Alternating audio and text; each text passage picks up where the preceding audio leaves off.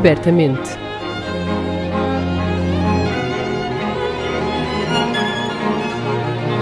Um podcast da Orquestra Sem Fronteiras.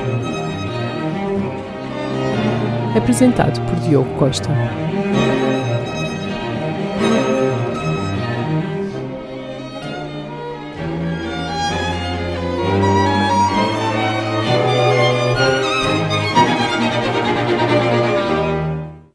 Todos e sejam bem-vindos a mais episódios de Abertamente, podcast da Orquestra Sem Fronteiras, com o apoio Santander.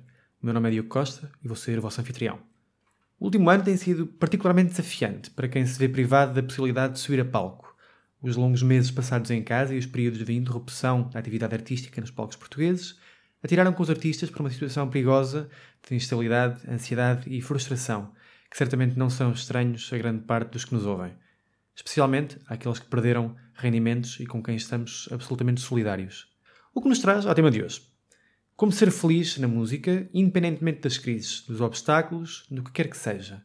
Em 2020 ainda tivemos uma recha de esperança que cedo tudo voltaria ao normal. Neste momento, tudo aponta, infelizmente, para que tão cedo a retoma da atividade artística como a conhecíamos seja algo bem distante. Vamos ter que aprender a ser felizes na música de outra forma. Este é também um sintoma dos tempos excepcionais como os de crise, em que as artes e os artistas se reinventam. Sobre as artes que se reinventam e que refletem períodos de crise, poderíamos ficar aqui a ouvir música até 2050. Por isso vamos antes ouvir música das cenas de infância de Robert Schumann, a cena número 7, Traumrei, no incrível arranjo para trio clarinete com Michael Collins, Stephen Surlis e Stephen Howe.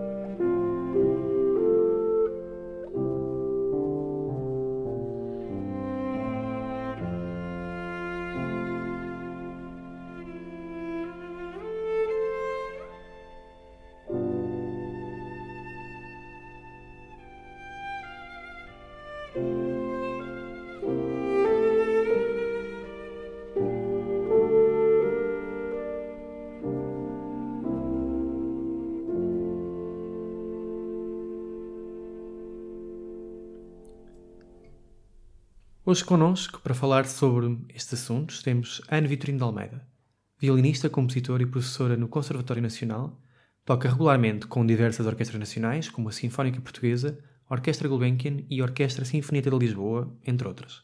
Enquanto compositora, iniciou a sua carreira obtendo o prémio de melhor proposta musical no concurso Teatro da década de 97, compôs diversas peças para cena. Em 2006 compôs a banda sonora do documentário Cartas a uma Ditadura, realizado por Inês Medeiros, assim como a banda sonora da curta-metragem Stroke, de Sofia Botten. Escreveu a banda sonora e o argumento da curta-metragem A Carruagem, realizado por João Vasco. Várias das suas obras são anualmente peças obrigatórias em diversos concursos. Foi compositora residente do Festival Gravíssimo, da Orquestra de Câmara de Cascais e Oeiras. É membro fundador do Quarteto Lopes Graça, do Quarteto Camões e do trio Rumos Ensemble. Lançou, em 2019, o CD duplo A Sombra dos Sentidos, com obras de câmara da sua autoria, com a etiqueta Ava Musical Editions, que lhe valeu, em 2019, o prémio Harvey Phillips Award nos Estados Unidos da América, com a obra Contos e Improvisos. Em 2019, orquestrou o genérico do telejornal da RTP, interpretado pela Orquestra Sinfónica Portuguesa, cuja obra venceu o prémio de prata do Prémio Marketing, Autopromoções, Inovação, Meios e Publicidade. Em 2020, compôs os separadores da RTP2, no ar, desde o dia 25 de abril deste ano. Foi nomeada, em julho de 2019, vogal do Conselho de Administração do OPART, cargo que exerce na atualidade. Olá, Anne. Obrigado por estar aqui connosco no programa. Olá, Diogo. Ana, vamos começar pelo início. O que nem sempre é habitual aqui no programa, mas no caso da Ana é algo que me parece incontornável. Há pessoas a quem a música aparece já só mais tarde, como eu, comecei apenas aos 12 anos de idade e foi algo que eu persegui. No caso da Ana, acho que é um, é um pouco diferente. Ana tem memória de uma vida em que não estivesse rodeada de música? Eu não tenho qualquer memória de não viver rodeada de música. Ou seja, eu cresci, a música já existia Uh, portanto, fez sempre parte da minha vida. Nunca, aliás, até foi mais tarde que eu percebi que havia quem vivesse sem ser da música. portanto, acho que comigo foi o efeito contrário. Eu lembro de ser pequenina e de sentir muita pena dos, dos pais dos meus colegas que eram médicos, arquitetos, e eu pensava, coitados, que vida tão triste, porque eles não tinham a música. Portanto, eu descobri mais tarde, foi efeito ao contrário, eu percebi mais tarde que havia quem vivesse sem a música.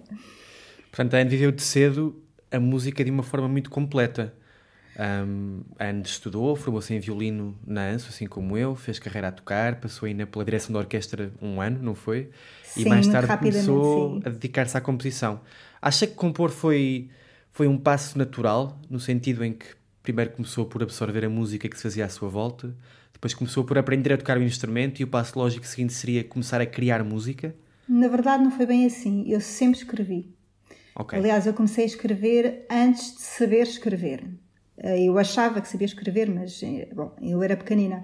Ou seja, eu, eu assim que apanhava o piano livre, lá em casa, quando o meu pai saía do piano para atender uma chamada, por exemplo, eu ia uhum. correr ao piano e ia inventar músicas. E eu, muito nova, uh, comecei a escrever. Eu tinha nove anos quando a minha primeira peça foi tocada na orquestra da, na altura FMAC, a Fundação Musical dos Inimigos das Crianças. O que acontece é que depois uh, nasce a minha primeira filha e eu deixo de escrever. Faço aí um interregno, enfim, porque uh, talvez menos inspiração, menos segurança, havia qualquer coisa ali que, que me impedia de dar continuidade. Mas, portanto, eu parei durante uns tempos e recomeço mais tarde.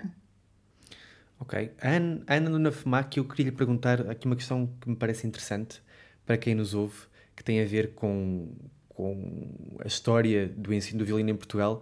A Ana foi, foi orientada ainda pela Leonor Prado. Durante um ano, sim. sim. Portanto... Quer, quer nos contar um bocadinho da experiência, como é que foi ser aluna da, da Leonor Prado?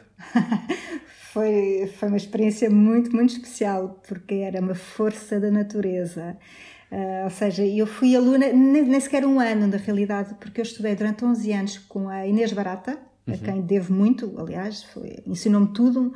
Um, depois houve umas complicações e a Inês teve que, que, sair da FMAC e, portanto, faltavam quatro meses, cinco meses para terminar o meu oitavo grau e, portanto, fui a aluna da, da professora Leonor Prado e foi uma experiência que muito inspiradora. Era uma senhora que já tinha muita idade, uhum. uh, mas que tinha uma presença fortíssima e um conhecimento uh, incomensurável e uma dedicação e uma paixão pelo ensino e aprendi muito e também na minha autoestima no palco.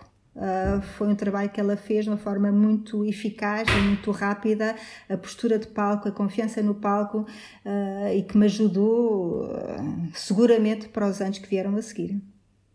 Ok, muito bem. Anne, um, toda esta experiência traduz-se numa coisa que me parece um pouco invulgar e que é muito interessante, que é a Anne, desde cedo que sempre fez tudo isto, sempre foi feliz na música. Um, é, é, correto dizer que o ter ido estudar música e fazer um curso superior e continuar a fazer coisas novas foi só, e perdoa uma expressão, uma desculpa para continuar a ser feliz na música?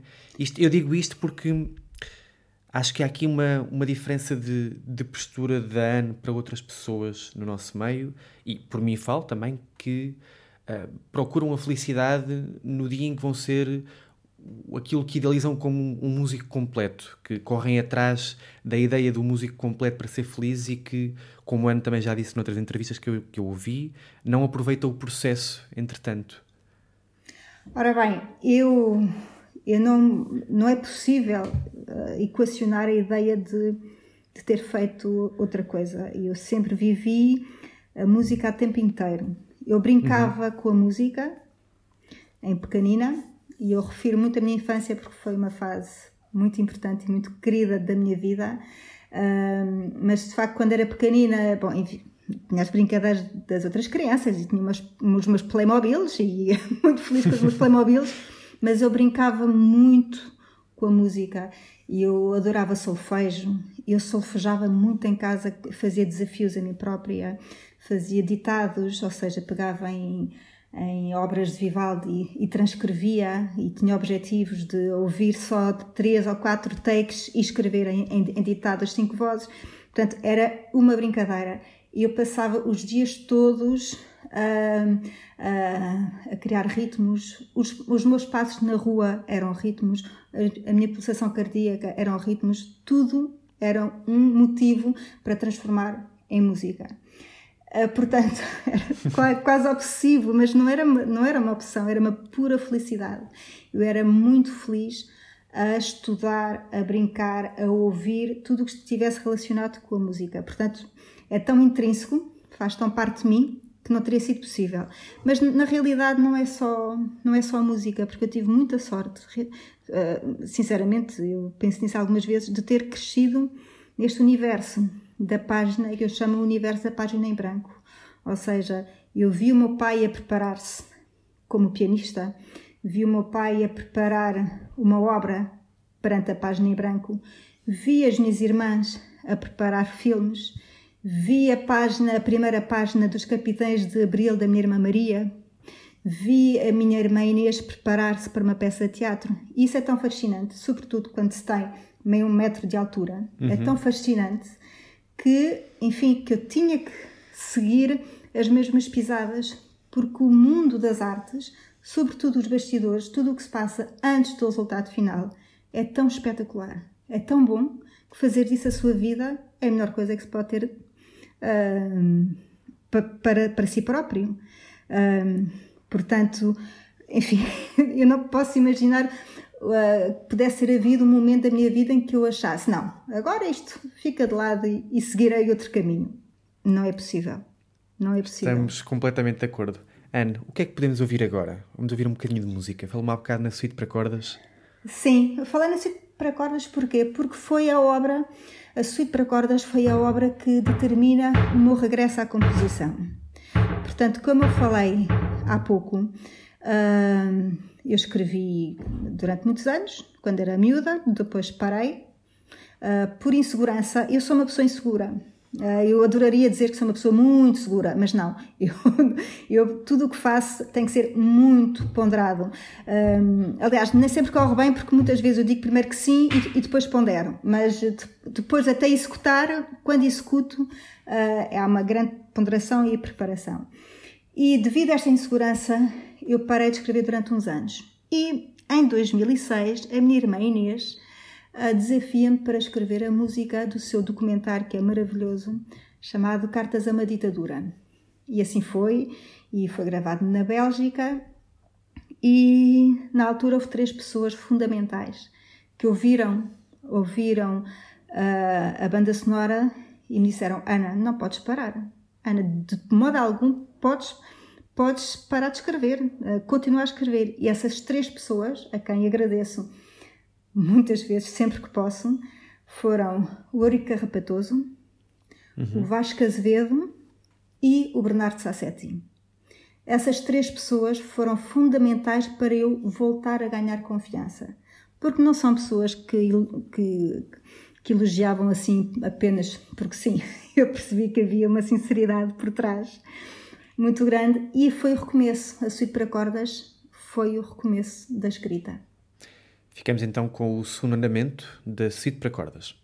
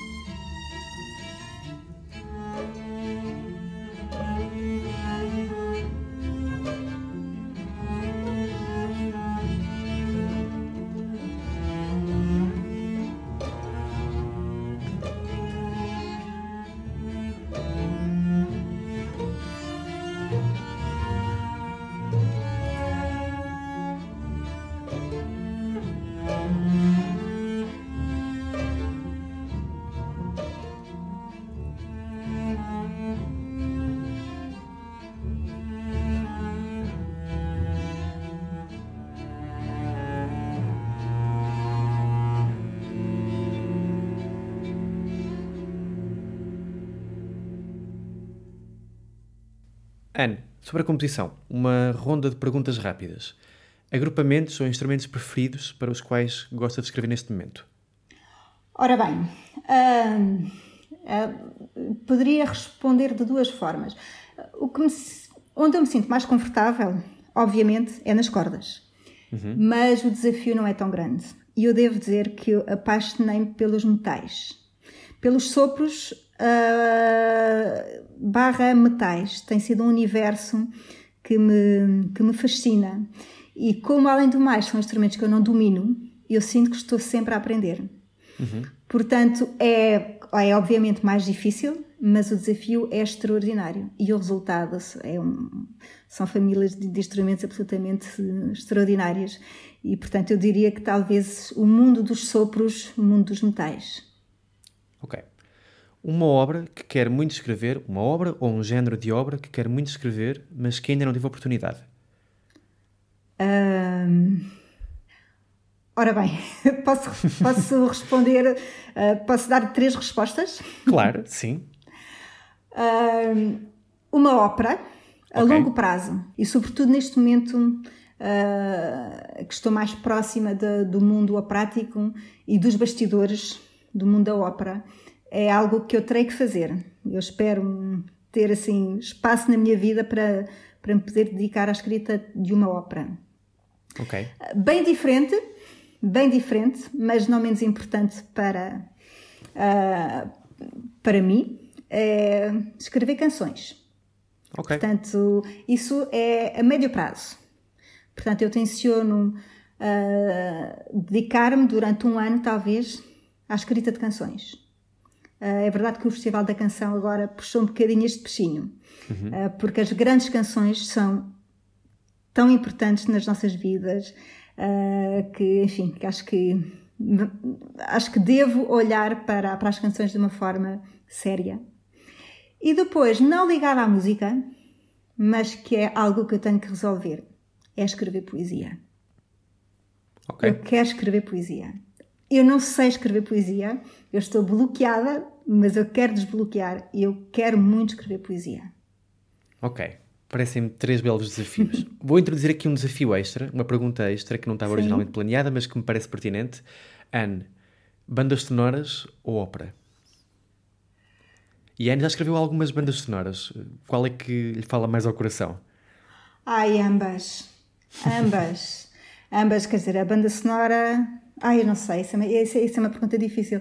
A banda sonora é algo tão bom, tão bom, eh, e depois env- envolve, envolve o cinema também, que é outra, que é outra hum, área que me, que me seduz imenso.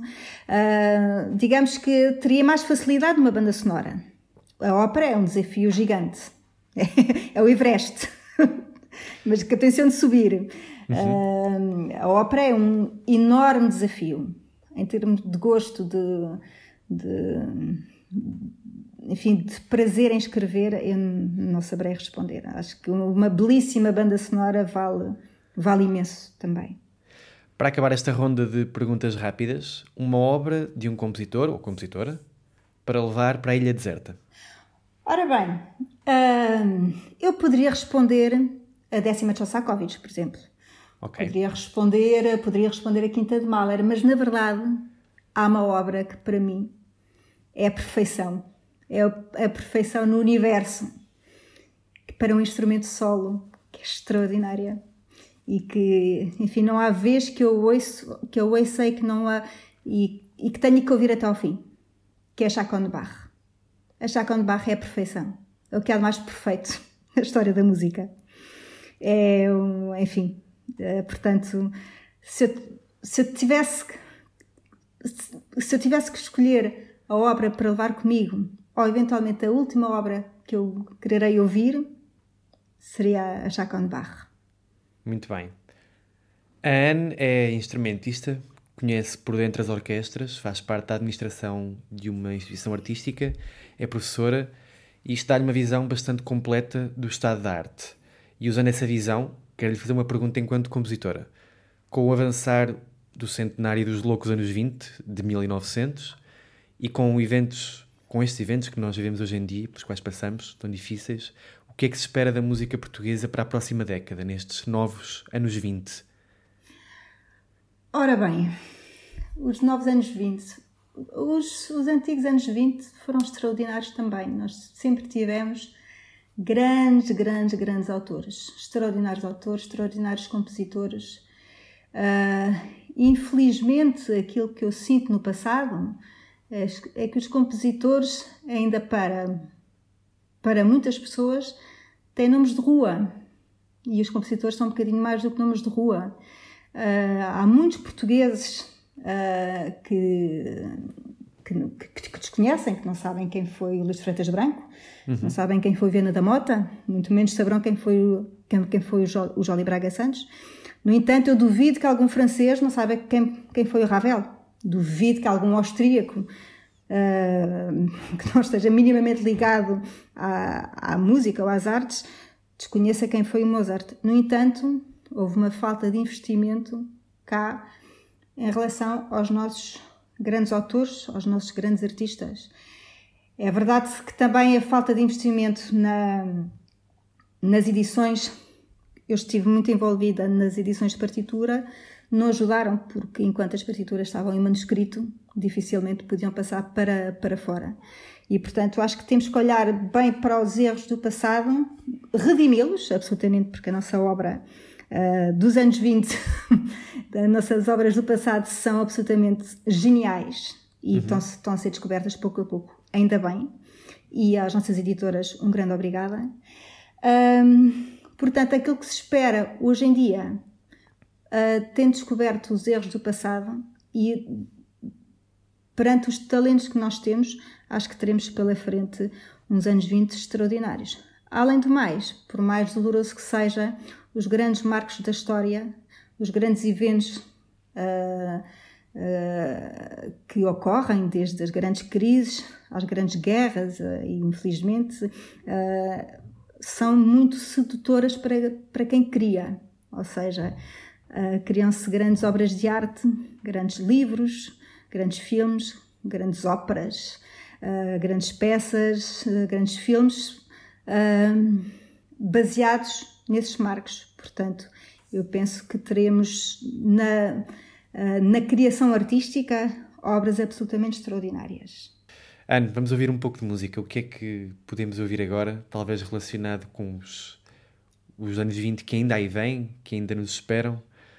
A obra que escolhi é Os Contos e Improvisos, uma peça para tuba e piano que, que dediquei ao, ao Sérgio Carolino, grande amigo e extraordinário músico, e que é uma peça que, que me diz muito, uh, porque acho considero uma das melhores obras que eu escrevi até hoje.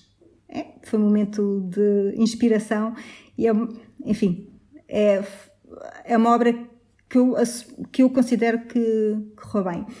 Foi premiada em 2019 nos Estados Unidos e digamos que, que é para mim uma, uma referência porque a minha escrita ganhou uma nova orientação a partir desta obra.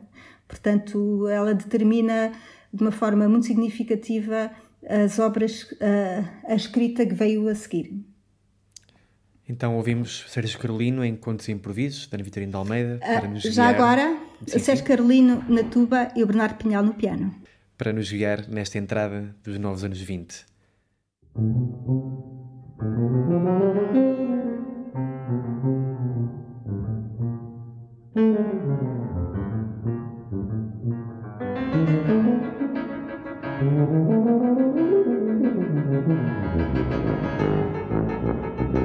Thank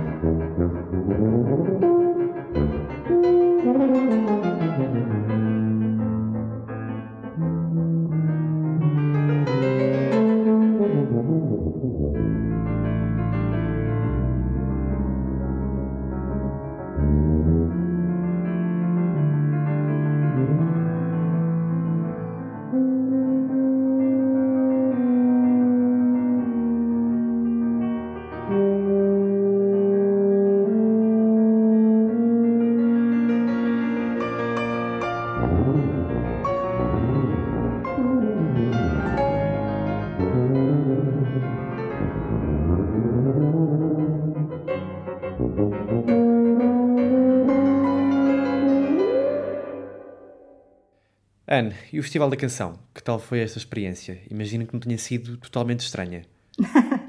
o Festival da Canção. Uh, ora bem, eu recebi o convite em novembro, portanto, eu recebi o convite bastante tarde, até porque era preciso entregar a canção, a maquete, até final de novembro.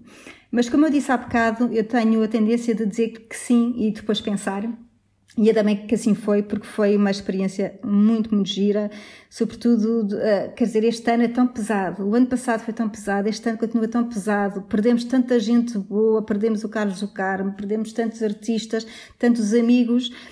E, e, enfim, de repente aparece este, digamos que, esta, este convite que, enfim, que significou assim um, um, ânimo e uma experiência muito divertida e muito boa. E sobretudo uh, criei esta canção com, uma, com um tema, com uma melodia que eu tinha inventado, que eu tinha criado há 20 anos, mas que estava guardado numa gaveta, numa gaveta, enfim, é uma metáfora, nunca tinha sido escrita, uh, mas parecia que estava a aguardar este momento.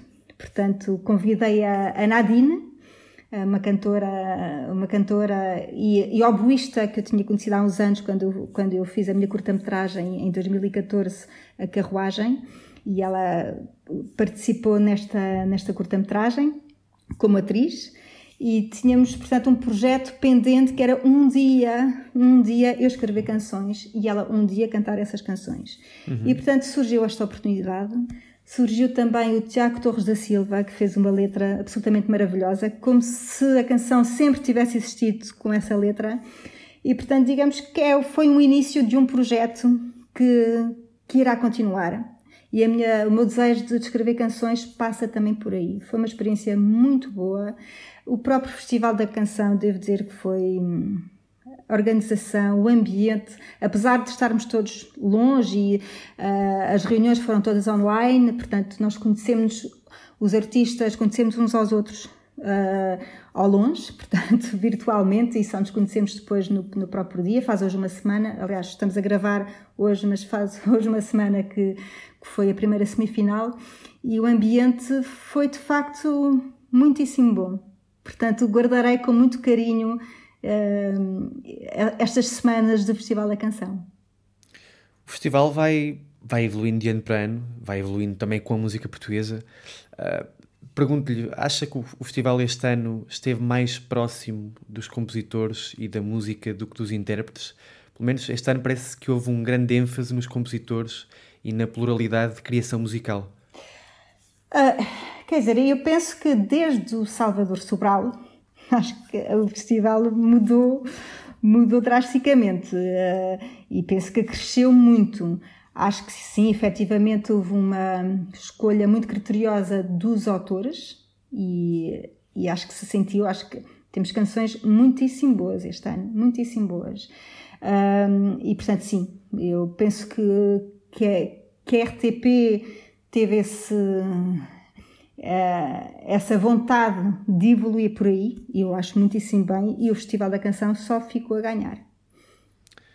Ok, Anne, muito obrigado por este bocadinho de conversa. E agora, para terminar, ouvimos Cheguei Aqui, a canção que Anne Vitorino de Almeida compôs para o Festival da Canção, com a Nadine como intérprete. Alguma coisa que queira acrescentar para os nossos ouvintes ainda sobre esta canção, sobre o festival, sobre a composição?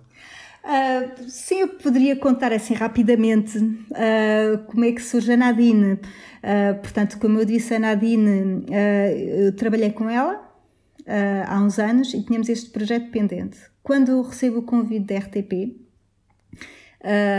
para participar, eu disse logo sim, mas eu não sabia quem queria cantar. Por acaso, no dia seguinte ao convite, eu recebo uma mensagem da Nadine com quem não falava há seis anos e que me diz assim: Ana, temos que retomar o nosso projeto, que está pendente. E assim foi, parece que estava a adivinhar.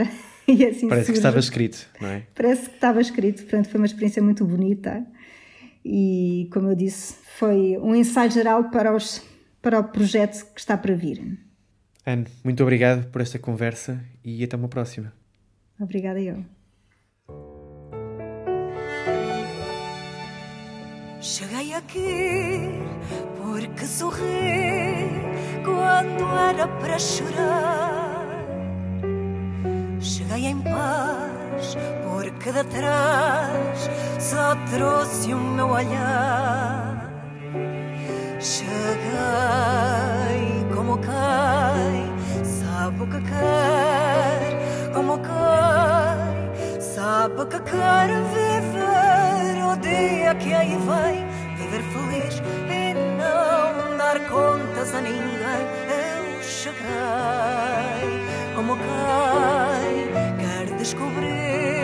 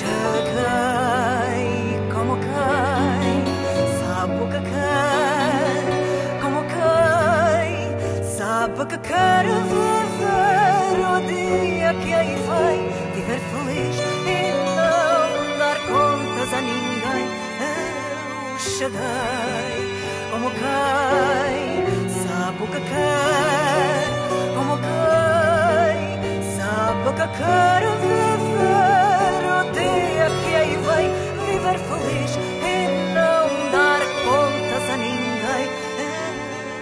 Eu cheguei. Como quem quer descobrir o que está